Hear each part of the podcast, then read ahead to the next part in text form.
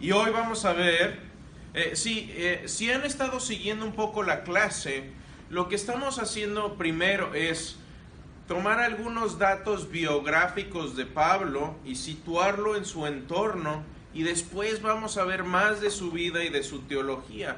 Pero ahorita estamos viendo datos históricos de su vida, eh, biografía de él y, y, Pablo tuvo una característica muy importante que fue eh, buen amigo y tuvo buenos amigos. Yo no sé si piensan ahorita y se sitúan en quiénes son sus amigos, quiénes han sido tus amigos a través del tiempo.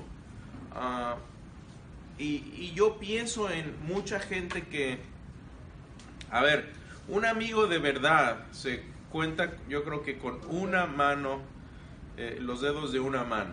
Es difícil tener un buen amigo, pero eh, cuando pensamos en esto, Pablo tuvo buenos amigos y tuvo también colaboradores que estuvieron trabajando con él en la obra. Entonces, piensen quiénes son sus amigos. Y, um, hace unos años hubo una serie muy, uh, muy sonada en la televisión. ¿Se acuerdan de esta serie? The Friends. Bueno, era una serie muy chistosa, pero pésima para la moral. Eh, porque ¿no? eran súper promiscuos al que era más brillante lo trataban de, de, eh, aburrido, de torpe, de... Eh, y bueno, traían como que la moral volteada, ¿no? Bueno, hoy vamos a ver los amigos de Pablo, así que vamos a cambiarles la jugada aquí. Vamos a ver la vida de Pablo desde el punto de vista de sus amigos y sus colaboradores y vamos a ver algunas de estas eh, personas. Yo tengo una muy buena amiga se llama Katia, es mi esposa. Ah, eh, empezamos siendo amigos, ella y yo, hace muchos años, hace como mil años. No, pero empezamos siendo amigos y fue una manera muy bonita de empezar porque salíamos en grupo y, así nos empezamos a conocer y después, bueno, esto, como dicen lo demás, es historia. Pero hay en la Biblia eh, algunos escritos interesantes acerca de la amistad y de tener lazos fuertes. Por ejemplo, Eclesiastés 4:12 dice, si alguien puede prevalecer contra el que está, si, si alguien puede prevalecer contra el que está solo, dos lo resistirán, pero un cordel de tres hilos no se rompe fácilmente. ¿Sí? Hay un dicho también, la unión hace la fuerza. Es el mismo precepto, el mismo concepto. Y Pablo tuvo buenos amigos con quien relacionarnos. Ahora, si buscamos y pensamos en este tipo de relación en cuanto a Dios le concierne, entonces tenemos ahí un tipo distinto, porque Dios por su parte nos busca de distintas formas, tenemos diferente tipo de relación con Dios. Y Pablo tuvo también este tipo de relación. Una forma de relacionarnos con Dios es que Dios nos busca como creador. Y no sé ustedes, pero yo a veces necesito tener esa perspectiva divina de Dios como quien tiene control en su mano del universo, de las cosas grandes y pequeñas, de lo que sucede cada día, de lo que me sucede en las cosas mundanales. Y posiblemente uno piense insignificantes, pero también tiene control de los astros, los planetas, y un átomo no se sostiene si no es por la gracia y la fuerza de Dios. Entonces a veces necesitamos esa perspectiva de un Dios que tiene control del universo, pero también Dios nos busca de otra forma, nos busca como Padre. Es interesante que Dios diseñó la relación de padres e hijos.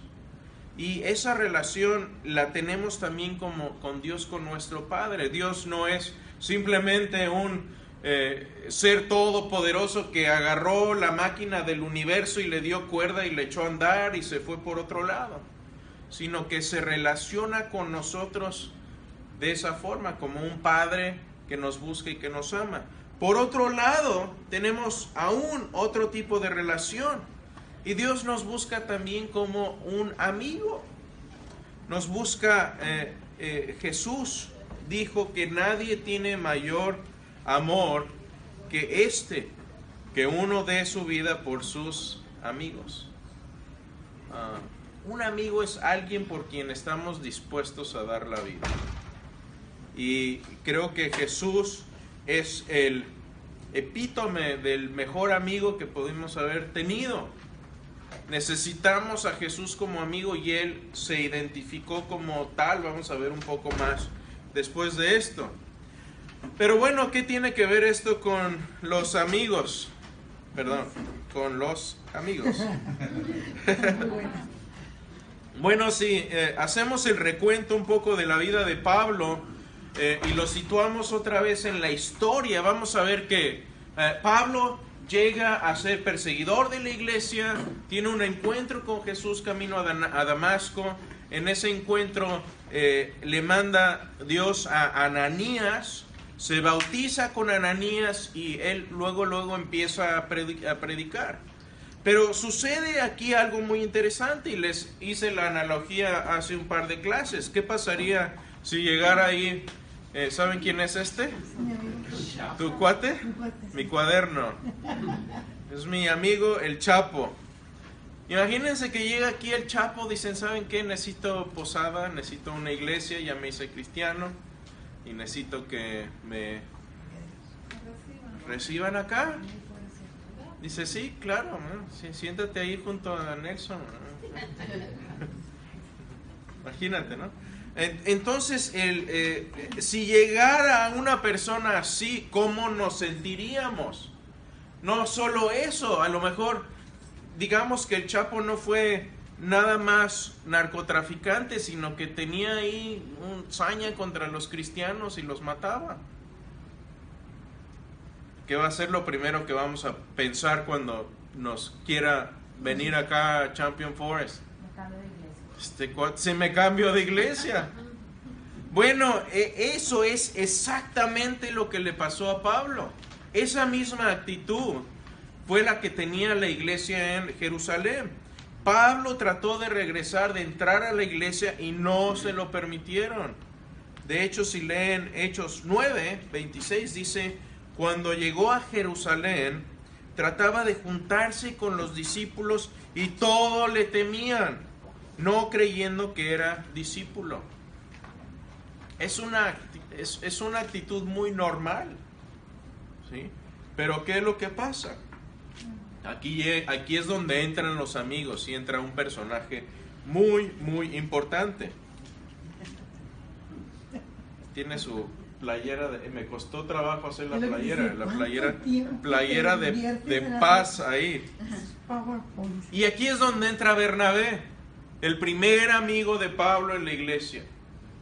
Y Bernabé en realidad no se llamaba Bernabé, ese fue su apodo, fue el apodo que le pusieron los cristianos, lo pueden ver ahí, ahorita lo vamos a leer, pero eh, en realidad él se llamaba José y era natural, es decir, nacido en la isla de Chipre, que es una isla que está ahí en el Mediterráneo.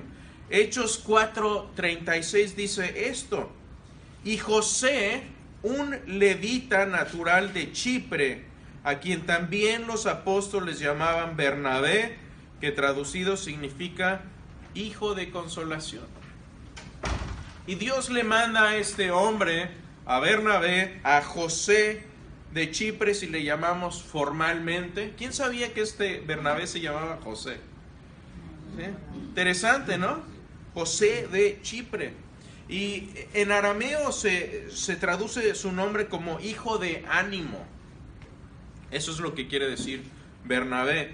Y este hombre era un creyente genuino. De hecho, si leen los pasajes en hechos de su vida, van a ver que él dio a la venta una propiedad para darla a los cristianos y se unió al movimiento, se hizo eh, creyente con ellos. Entonces, Bernabé ya era creyente cuando entra Pablo en escena.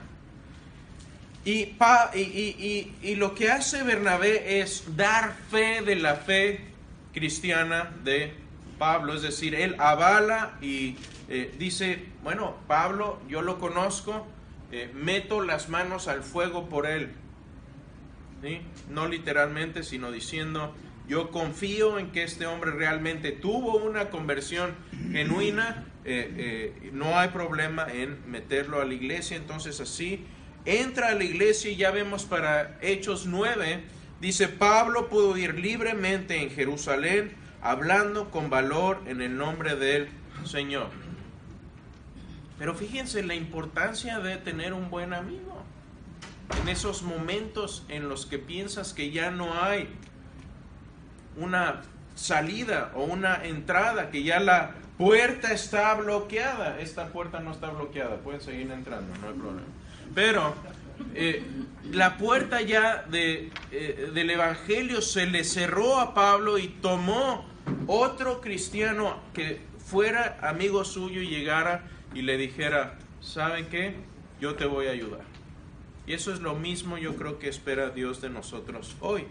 Y así es como Pablo puede entrar. Entonces, si vemos algunas características de las amistades que tuvo Pablo empezando con Bernabé, una, una amistad incluye riesgo, porque Bernabé ahí tuvo que arriesgarse y arriesgar su reputación. Ah, tenía un, amigo que eh, le gustaba ayudar a la gente y afortunadamente tenía medios económicos para hacerlo y era muy generoso. Pero él dice que después la misma gente a la que ayudaba era después la más ingrata y después llegaban a reclamarle cosas. Y él eh, contaba un chiste de, eh, según esto, llegó, eh, que había una persona también generosa, y llegó su secretario una vez con él y le dice, ¿sabes qué? Tienes cinco demandas. ¿Qué estás haciendo? Te está demandando la gente. Y déjame ver, los, a ver, muéstrame las demandas, déjame ver los nombres de los que me están demandando. Sí, sí, sí. Ah, caray, este no lo reconozco, este no lo hemos ayudado. Pero así pasa, la amistad es, toma riesgo a veces y, y, Bernabé no fue la excepción en esto. Y toca también para ayudar a alguien, uno tiene que ponerse en segundo plano de importancia debemos darle la prioridad a otro. Y eso fue lo que hizo Bernabé. Le dio la prioridad a Pablo, diciendo, este hombre de veras viene de Dios, eh, vale la pena que lo recibamos acá. Y aquí sucede algo bien interesante, que eh, Pablo, el cazador, se convierte en la presa. El que era perseguidor de los cristianos se convierte en el perseguido, cristiano perseguido. Dios le voltea el mundo completamente y se hace eh, él presa. Entonces, eh, de aquí él eh, se va a Tarso. si vemos este mapita, tenemos ahí varios lugares en el Mediterráneo. les puse algunos lugares ahí que son esa va a ser prácticamente la zona de mayor influencia de los viajes misioneros de Pablo que vamos a estar estudiando durante esta serie. Y si, si ven de este lado, eh, Jerusalén está aquí abajo, tenemos a Damasco aquí en medio, pero Pablo decide irse al norte a su, ciudad natal, ahí a Tarso. Y es interesante que Pablo estuvo haciendo trabajo misionero antes de ser cristiano, ¿saben cómo? Persiguiendo a los cristianos. Porque al perseguirlos en Jerusalén, causó que ellos mismos, los cristianos, se fueran a otros lugares y fueran a predicar a otros lugares. Fue una especie de pequeña comisión eh, donde ellos van y empiezan a salir huyendo y eso causa que ellos empiezan a hablar del Evangelio en otros lugares. Y entonces cuando Pablo está en, Tarso, eh, los discípulos mandan a Bernabé para buscar a Pablo a Tarso y eh, terminan quedándose aquí en Antioquía.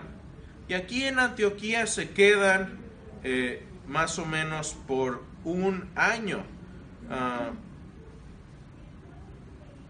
ahí está otro mapa. Y la Biblia dice esto, dice, Bernabé va a Tarso, alcanza a Pablo y juntos enseñan a los cristianos, que por cierto en Antioquía es donde se les llama por primera vez a los cristianos cristianos, y enseñan ahí, Pablo y Bernabé juntos enseñan a los cristianos por un año. Entonces el primer lugar donde Pablo estuvo una cantidad importante de tiempo haciendo trabajo evangelístico fue la ciudad de Antioquía. Y yo creo que este tiempo de Pablo y Bernabé de, enseñar juntos fue algo que debió haber cimentado más su amistad, de estar trabajando hombro con hombro en el ministerio, en un lugar donde eh, no eran ellos de ese lugar, eh, especialmente Pablo era de ahí cerca, de Tarso. Eh, si vemos el, perdón, el, mapa, eh, no está muy lejos de Tarso. Yo creo que en un día podían echarse un golpe de calcetín y llegar a, Tarso, ¿sí? Una pregunta. que Pablo está cerca de Tarso, ¿no hay eh, alguna evidencia que Pablo visitó Tarso después de su conversión? oh, sí, sí, sí la visita. De hecho, en sus viajes misioneros, vamos a ver me parece que de regreso del segundo viaje misionero pasan por Tarso. Entonces sí, sí, sí, sí eh, volvió a, Tarso eh, definitivamente eh, después en, su vida. Buena pregunta.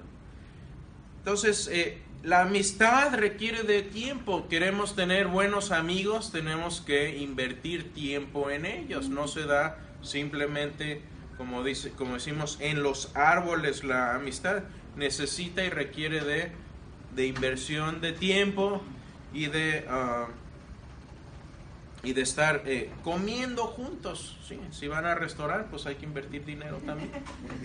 Sí, sí, hola, hola, Adelante. Entonces, la amistad requiere de tiempo en convivencia y no sucede por accidente. Las amistades no se dan, como dicen en los árboles, hay que invertir en ellas. Ahora, como toda buena amistad, van a venir problemas. ¿sí? Dos personas que se eh, conviven muy de cerca, se van a ver las arrugas más grandes. Entonces, cuando uno empieza a tener intimidad con otra persona en el ramo de la amistad, va a empezar a ver roces, necesariamente va a haber roces, si no, no son buenos amigos. ¿sí? Y aquí sucede una gran bronca con Bernabé en algún punto de su vida. Sucede que Pedro fue el causante de este conflicto. ¿Por qué? Y ahí me gusta hablar de estas historias, porque ahí es donde uno se da cuenta que los escritores de eh, las cartas de Pablo, de los evangelios, del libro de Hechos, no escondieron cosas vergonzosas. De hecho, cosas vergonzosísimas. Cosas que si alguien las estuviera inventando, no las pondrías ahí. Uno no pone sus fallas y sus errores más grandes en un escrito que te estás inventando. Pero sucede que aquí eh, Pablo escribe que cuando eh, Pablo estaba con los judíos, estaba de acuerdo con los judíos en que eh, cuando empiezan a llegar los no cristianos a la iglesia, él dice, no, sí, se tienen que guardar la ley y tienen que eh, guardar los ritos de los judíos y circuncidarse y guardar la ley y todas estas cosas. Pero cuando llegaban los cristianos que no eran judíos, Pablo decía, no, no, no, no se necesita eso. Perdón, Pedro. Pedro. Pedro. Entonces Pedro empieza ahí a jugar eh, entre las dos cercas y cuando llegan los judíos, sí, seamos judaizantes. Y cuando llegaban los gentiles decía, no, no necesitan ser judíos. Y Pablo ve eso. Y dice que Pablo, dice Pablo que Pedro eh, prácticamente le llamó hipócrita. Y dijo Pedro, perdón, dice Pablo, que la hipocresía de Pedro incluso arrastró a Bernabé. Incluso Bernabé vio esto de, de Pedro y dijo, bueno, pues si Pedro y él, ahora sí que el jefe Pedro lo dice, pues yo quién soy para contradecirlo. Pero no, Pablo dice, me opuse cara a cara contra Pedro porque no andaba con rectitud en cuanto a la verdad del Evangelio. Y esto le indignó mucho a Pablo porque era como, es como agregarle algo al Evangelio. Es como decir, el sacrificio de Cristo no fue suficiente, hay que hacer estas otras cosas también. Y Pablo dice, mangos. No dijo mangos, ¿verdad? Pero dijo, no, eso no se debe hacer. Y confronta al líder de los apóstoles que caminó con Jesús. Pablo mismo que dice, yo soy el menor de los apóstoles, pero él cuando vio una injusticia, sobre todo ligada al mensaje del Evangelio, dijo, no, no, no, no, no, no, momentito. Y entonces aquí hay eh, un, problema aquí con, con esto. Eh, no solo, bueno, aquí obviamente eh, el que haya un desacuerdo entre amigos, no quiere decir que se debe terminar la amistad. Si son buenos amigos, uno va a reconocer su parte del error. Y yo me imagino, no lo dice la escritura, pero me imagino que Pedro tuvo la humildad, la humildad de decir, ¿sabes qué? La regué, tiene razón. Entonces Pablo sigue amablemente trabajando y sigue también sometido al liderazgo de los apóstoles en eh, Jerusalén. Si ustedes después ven el concilio en Jerusalén que trató con este tema precisamente de qué hacemos con los gentiles que están llegando a la iglesia, ahí tratan ese tema en detalle, lo vamos a ver después.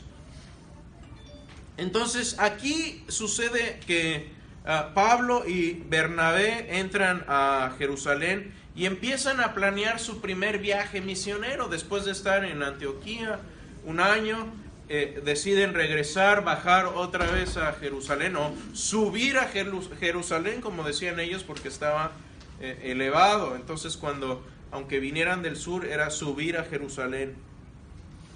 Y entonces empiezan a hablar y en Hechos 15 dice, nos pareció bien, habiendo llegado a un común acuerdo, escoger a algunos hombres para enviarlos a ustedes con nuestros amados Berrabé y Pablo esta es una de las conclusiones del concilio en Jerusalén de los apóstoles.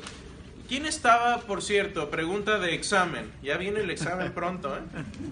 Eh, pregunta de examen. ¿Quiénes eran los principales apóstoles que estaban en el concilio en Jerusalén? Santiago. Pedro. Juan. Santiago. Bernabé, bueno, es Santiago. Santiago, Jacob. ¿Sí? ¿Algún otro que falte? Los que no. Ahí están, eran los más importantes, es a los que Pablo llama las columnas de la iglesia en Jerusalén.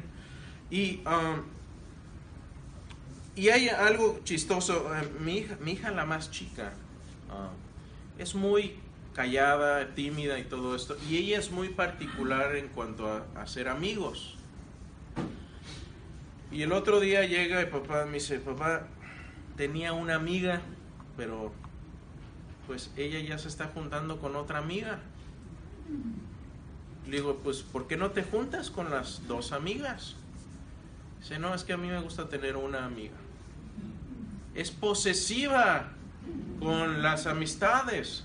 Y yo le tuve que hablar de esto. Le dije, los amigos no son posesivos, sino se alegran cuando otros se unen al círculo. Y a veces tendemos a ser egoístas con las amistades y lo queremos aquí nada más. Es como tu canchanchan. No, pues no es tu guarura ni tu escudero, es tu amigo. Y un amigo puede tener otros amigos. Entonces aquí sucede que hubo otra eh, cuestión interesante porque cuando veamos el primer viaje misionero, van a ver que Bernabé dijo, bueno, yo quiero juntar a mi primo. ¿Quién era el primo de Bernabé? Ya hasta ahí lo leyeron. Juan Marcos. ¿Qué hizo de notable Juan Marcos? Dejó el ministerio. Pero algo más importante hizo. Eso es medio penoso, pero algo notable, eh, positivo. Claro, el Evangelio de Marcos lo escribió este hombre. Juan Marcos. Tenemos el Evangelio de Marcos gracias a él. Era primo de Bernabé. Ahora empiezan a ver las relaciones aquí. Eh, Juan Marcos era primo de Bernabé y obviamente eran de Chipre. Entonces cuando planean su primer viaje misionero dicen, bueno, vayamos a Chipre y vayamos a hablar con nuestra familia. Ahí se convierte el procurador Sergio Paulo, que era el gobernador de la isla. Y sucede que después dice, eh, la idea era ir a Chipre y regresar, pero Pablo dice, no, no, ¿por qué no nos subimos a Galacia y ah, nos damos un brinco y seguimos el viaje? Pablo era así, era, era impulsivo, era de, órale, vamos, ya estamos con vuelo aquí, vamos. Y Juan Marcos dice, no, yo me regreso con mi mamá. Y entonces los abandona y deciden ellos, se divide la, misión. ¿Y, ¿Y, qué sucede? Que después, cuando ya planean su siguiente viaje misionero, Bernabé dice, pues llevemos a, llevemos a mi primo. ¿Y, y, qué dice Pablo? Naná. Yo con ese ni un paso doy ya, ni una uña me dejo cortar ya por él. Entonces sucede que ya no deja eh, que vaya, la misión se divide en dos. Vamos a hablar de eso después. Pero, como les decía, la amistad verdadera puede incluir diferencias, incluso serios desacuerdos. Cuando veamos la palabra, la palabra griega que se utiliza para decir que hubo un desacuerdo entre Pablo y Bernabé, usa la palabra parasusmos. Y eso en, términos coloquiales mexicanos, quiere decir una gran bronca. Se armó en grande, o sea, un gran desacuerdo. Pero las amistades fuertes pueden sostener este tipo de desacuerdo. Esa es una característica. Por cierto, la amistad no se rompe entre Pablo y Bernabé. Después leemos pasajes notables, interesantes, en donde eh, Bernabé sigue siendo amigo de Pablo y Juan Marcos también se vuelve su amigo y aún mucho más. Vamos a verlo después. Ah, una pausa aquí, mis hermanos y amigos. ¿Alguna pregunta de, esta, de este periodo? No tanto periodo, sino de estos, de estos datos, eh, biográficos de la vida de... Ah, de Pablo. Pequeño comentario como siempre. Así como cuando dicen que Pablo cayó del caballo, son cosas que se van llevando. Si no lo sabemos, ¿no? Exactamente. de la no misma, pero en la cuestión de la escritura, y eso porque me tocó compartir con otro hermano que ahorita no está por aquí, pero te podría decir, no le llamó hipócrita, y mucha gente, y le llamó hipócrita, no, encaró, le dijo de cara a cara. Y segundo, que el término de la palabra hipócrita nace de las obras de teatro de los griegos, de ahí sale la palabra. Y luego cuando está escrito, y luego cuando está escrito, eh, te das cuenta que es encarar o llevar enfrente de. Y en cambio a Bernabé, ahí ya cuando traducen en el español, porque también hay que ver francés, inglés y todo, y te vas a dar cuenta que cada uno de los autores es diferente, no le llama hipócrita per se, sino que también no tuvo la afrenta para llevarse a cabo y cambiar. Y el argumento sucede así, pero muchas veces la gente y le llamó hipócrita. Hay que entender un, detalle importante de Pablo, siendo fariseo, sabiendo, él sabía que no podía hablar en contra de una autoridad y mucho menos ofenderla propiamente. Entonces es algo que ellos saben que Si tú hablas mal de tu pastor, vas a ser también, en cierta manera, bueno, Pablo no nada más lo hizo aquí. No estoy de acuerdo con tu interpretación y está bien, porque creo que aquí la palabra hipocresía no viene tanto de la acepción del griego, sino del contexto de lo que está sucediendo. Y lo que está sucediendo es que Pablo está poniendo una cara con un grupo y otra cara con otro grupo. Eso en mi, en mi diccionario se llama ser hipócrita. Porque estás siendo eh, de, doble ánimo con, dependiendo de la persona con la que estás ahí. Entonces, sí, la palabra hipócrita del griego, como correctamente eh, eh, lo dice Ricardo, viene de esa, de tener varias máscaras. ¿sí? Entonces, en el contexto, el contexto es lo que nos da esa palabra. Ahora, hubo otro pasaje donde vamos a ver que en su juicio está hablando con el sumo sacerdote y lo insulta y lo vamos a, y vamos a ver después. Ahora, no debió haber hecho eso, no quiere decir que está bien, pero estamos pensemos que estamos aquí hablando de un hombre falible. El falible, sí. sí. Pero yo creo que ah, enfrentar aquí y encarar no quiere decir que Pablo fue y le dijo, oye tú, hijo de tu, qué horror que estás haciendo aquí. ¿No? No, él, él fue y lo encaró y le dijo, ¿sabes qué? Eh, en amor te quiero decir que esto que estás haciendo está siendo de tropezadero y ya Bernabé ya te está siguiendo. ¿Y qué es lo que estás haciendo? Está mal esto.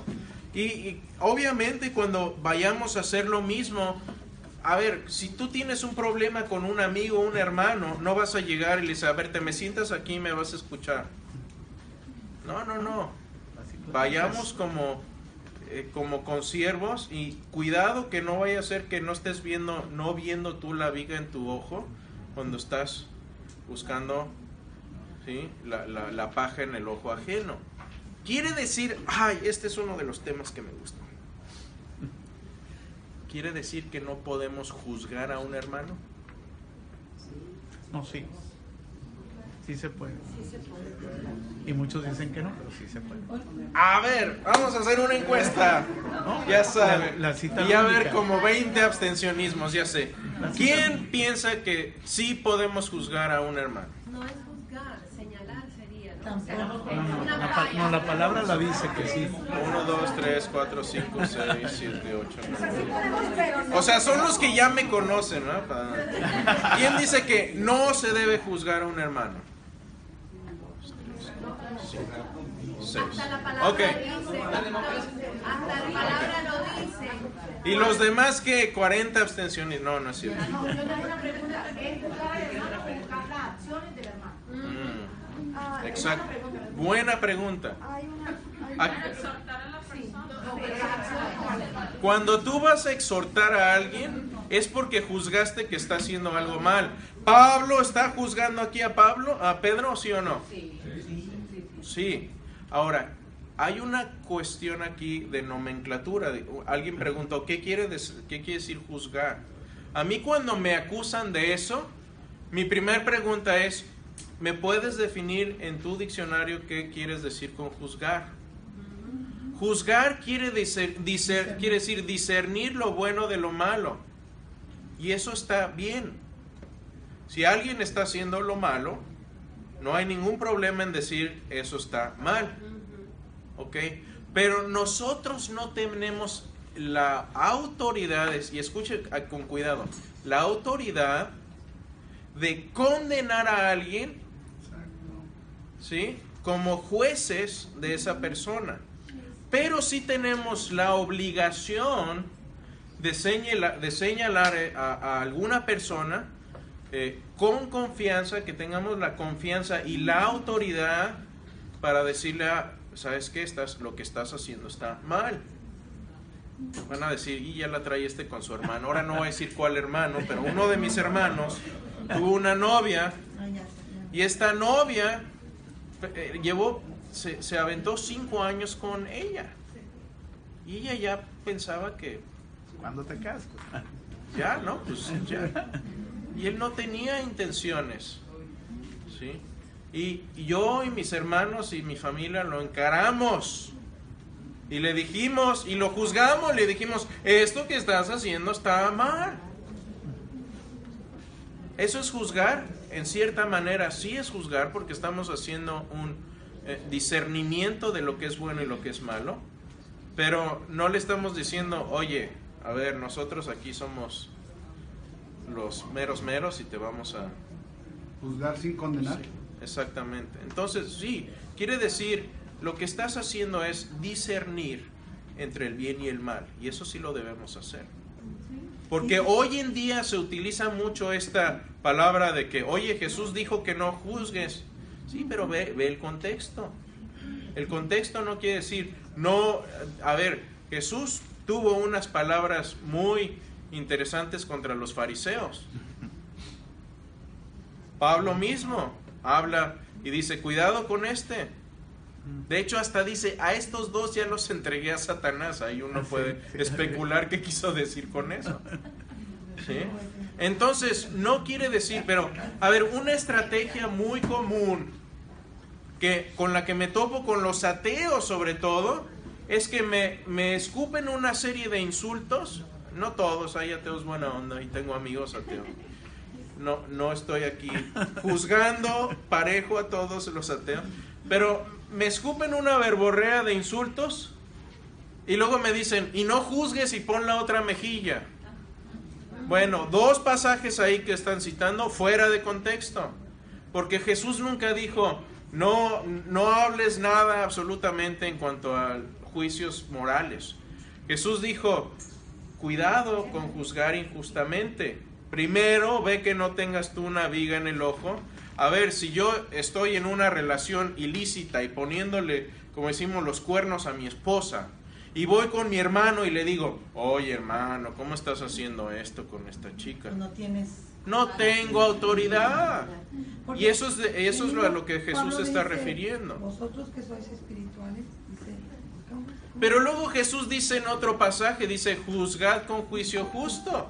Así es. Pero hay pasajes en que él dice que que nosotros juzgamos según la carne, pero yo no juzgo. Y él no juzgó a la prostituta, bueno, la hermana. O sea, él era el único que podía juzgarla y no la, no la juzgó. El pasaje de la mujer adúltera.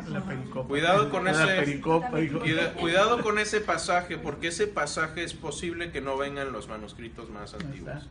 De hecho, el doctor Dan Wallace, que ha participado en la traducción de tres eh, Biblias, Dice, ese es mi pasaje favorito en la Biblia que no viene en la Biblia. Así que cuidado con ese pasaje. La Entonces, yo no juzgo, ¿de qué pasaje se refiere? Bueno, él se está refiriendo a que no juzga él injustamente, como muchos de los judíos que en ese tiempo estaban juzgando injustamente. Entonces, Jesús estaba en contra de la injusticia, pero él mismo fue el que sacó, hizo un fuete y empezó a sacar a los a los mercaderes del templo. Y eso dime tú si no es un juicio. Jesús juzgó que lo que estaban haciendo ellos estaba mal y lo sacó a fuetazos. O sea, como dicen, what would Jesus do? Pues esa es una de las cosas que... Exactamente. Entonces, ahí creo que entra la medida de que, a ver, con, la, con la vara que midas serás medido. ¿Sí? Esa es la cuestión de no ser injustos cuando hagamos juicios o hipócritas. Eh, eh, o sea, Jesús habla contra la hipocresía. No quiere decir que jamás podemos decir a nadie, oye, lo que estás haciendo es incorrecto. Quería decir no, no tengan criterio en la vida. Exacto. Exacto. A la primera pregunta, que si se nos permitía el juicio, la palabra dice, el juicio se le permite al justo. Ahí está, número uno. para mí esa es la respuesta inmediata. Pero realmente Pero hay pasos. no, no, espérame, no, no. Es que ya sé que van a pensar que justo es nomás Jesús. No. No, se refiere a, hacer, juicios con justicia. Exacto, allá voy. a ver, si Jesús, si Jesús, si no Jesús no hubiera dicho juzgad con juicio justo. Sí, allá voy, permíteme terminar hay pasos y hay secuencias y hay cosas como en la Biblia, tanto en el, Nuevo Testamento dice, si vas a ir con un hermano, búscate otro. ¿sí? Y hay atenuantes y agravantes. Es decir, por eso dice, es una advertencia donde dice, con la vara que miras seréis medido. O sea, no te pongas en el caso de ser un juez con, de que condena o absuelve. Déjalo eso a una máxima autoridad. Pero hay pasos, no hay que confundirnos uno con otra cosa. Bueno, los pasos de Mateo, Mateo habla específicamente qué vamos a hacer cuando tenemos un problema con un amigo, un hermano. ¿Cómo vamos a enfrentar ese problema? Y los pasos son, bueno, primero ve y habla con él. Si no te escucha, bueno, pues trae un testigo. Si no te escucha, llévalo con los ancianos. Y si no escucha, ténganlo por gentil y publicano. Esos son los pasos. Entonces, cuando uno va a entrar en este proceso que es bíblico, y yo lo he hecho, eh, uno debe tener cuidado primero de no hacerlo injustamente, porque entonces el que está pecando es uno. Y segundo, hacerlo con amor y considerando que tú también eres pecador. Pero no quiere decir jamás lo hagas. Y tampoco quiere decir eh, cállate porque Jesús dijo que no juzgaras. Eso, eso es totalmente fuera de contexto. Sí, hermano. La pregunta es, este, en, el texto que dijo ahorita de si tu hermano tiene algo contra ti, ve tú y repréndele en privado. Sí. No dice juzgale, ¿verdad? O, es lo mismo o cuál es la diferencia? Es la diferencia entre... Eh, la palabra juzgar puede tomar dos acepciones. Una es, voy a condenarlo, y otra cosa es, voy a discernir lo que es bueno y es malo y entonces tomar esa información y encararlo. Pero un juicio, a ver, tenemos jueces en nuestro sistema legal y ellos junto con un grupo de personas, de ciudadanos, deciden el destino de asesinos y si alguien va a pasar su vida en la cárcel o si es inocente. Eso es, eso es juzgar. Y ese sistema lo utilizamos hoy. Ahora también tenemos un sistema en la iglesia para... Eh, y, acá la, el propósito es de restablecer relaciones. Y tú te fijas, la, el propósito de Mateo no es el de a ver, tienes algo con tu hermano, ve y trata de destruirlo y acúsalo y chismea con todo el mundo y ve y dile a cuanta gente puedas. No, no, no, todo es en puerta cerrada. Tú solo ve y enfréntalo, encáralo. Si no te escucha, trae un testigo y, así sucesivamente. Entonces, eh, hay que hacerla. Por eso cuando alguien me dice, a ver, no juzgues, a ver, ¿qué quiere decir con no juzgar? Porque cuando ellos te dicen no juzgues, ya te juzgaron a ti. Claro. Entonces autorrefuta ahí la... Pero yo creo que en cierta forma es más simple de lo que del misticismo que muchas veces le ponemos eh, en cuanto a interpretación de, X o, Y eh, verso o pasaje. Porque de hecho la vida cristiana se basa en tener criterio. Por eso decidimos no seguir en un camino. Y el Evangelio, o predicar el Evangelio, se basa en lo mismo. En decidir eso está malo y por eso te presento algo nuevo. O sea, si, si ese concepto del criterio de lo bueno y lo malo no existiese, pues no tiene razón de ser el cristianismo. Exactamente, exactamente. Uno no puede ser un agente moral si no ha emitido un juicio para decir, esto es falso, esto es verdadero y esto está bien y esto está No se le puede decir a nadie arrepiente de tu pecado o uno mismo arrepentirse del pecado si no hay un criterio claro. de, correcto e incorrecto. Sí, exactamente. Entonces, ahí simplemente para terminar este tema, hay que hacer la diferencia entre juzgar injustamente, hipócritamente o hacer un juicio eh, justo. Ah, último, sí, porque tenemos un anuncio importante. si todas las palabras tienen un uso, todas las palabras tienen una definición y una connotación. Cuando uno dice juicio, puede usarse como verbo, como sustantivo, digo porque soy maestro, ¿verdad? Entonces, cuando uno está, la, la mejor manera de entender la palabra escrita es saber cómo se usa en su contexto. Entonces, no podemos confundir un juicio, vamos a decirlo, legal, a, un, a, tener juicio, porque cuando decimos ya se le perdió el juicio es que anda haciendo cosas que no, y no quiere decir que estés juzgando mal o bien, sino el uso de la palabra define en cierta manera lo que está sucediendo. Y eso no es teología ni nada, es simplemente gramática, Bill. Lenguaje. Todo depende cómo, qué significado estemos usando para eso. Bueno, ya eh, golpeamos ese caballo más de lo, debido, pero bueno.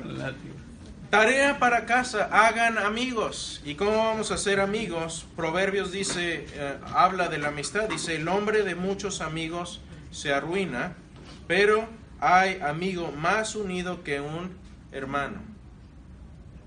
Eh, Proverbios 17 dice, en todo tiempo ama el amigo y el hermano nace para tiempo de angustias. ¿Cómo hacer amigos? Interésate por lo que sucede en la vida de los demás y sirve a los demás. Esa es la forma de hacer amigos.